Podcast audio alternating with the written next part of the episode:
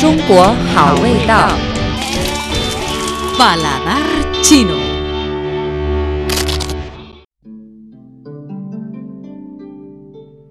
Amigos, bienvenidos a la misión del programa Paladar Chino. Soy Blanca Suyo. Hoy les presento un tipo de dulce chino que se llama caramelo de barba de dragón. Long Xu Su. Long es dragón, barba es Xu. Caramelo de barba de dragón, Long Xu Su, es conocido como una delicia tradicional con características chinas y recibe su nombre de su apariencia blanca y densa, tan delgada como los bigotes de un dragón. El producto se refina a partir de harina de trigo, maltosa y otras materiales primas. El algodón de azúcar chino se distingue por sus características color blanco, lechoso, apariencia de seda fina, capas transparentes, rica nutrición, ligero en el paladar y regusto dulce. Se dice que fue inventado por el emperador hace 2000 años.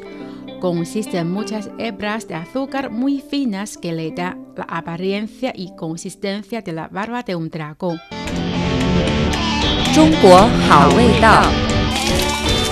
Paladar chino.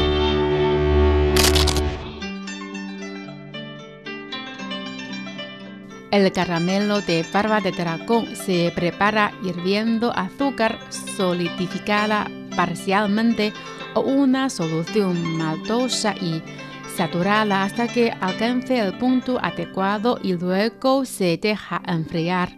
La mezcla sólida resultante, que es elástica, se lleva a una especie de torno donde se van tomando y doblando las hebras hasta que se triplica su número.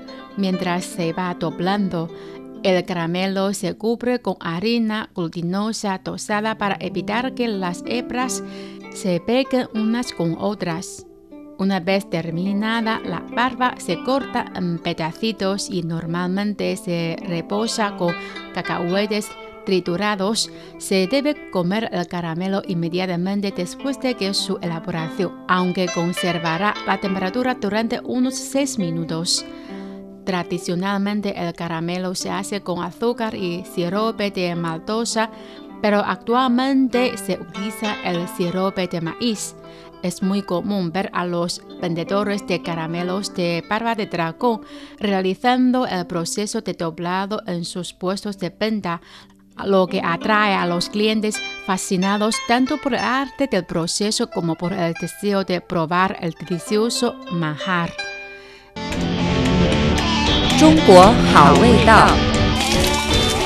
Paladar chino.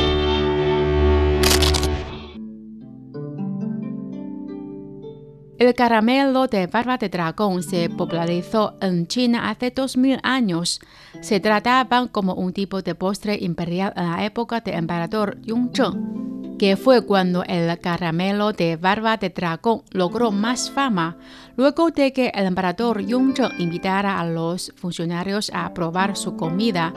Al preparar el caramelo de barba de dragón ágilmente, las figuras de azúcar se asemejan a los suaves movimientos de la danza del dragón y el fénix, cuyo resultado con cabas de azúcar muy finas y blancas, similares a las barbas de un dragón, y de ahí el origen de su nombre Long caramelo de barba de dragón.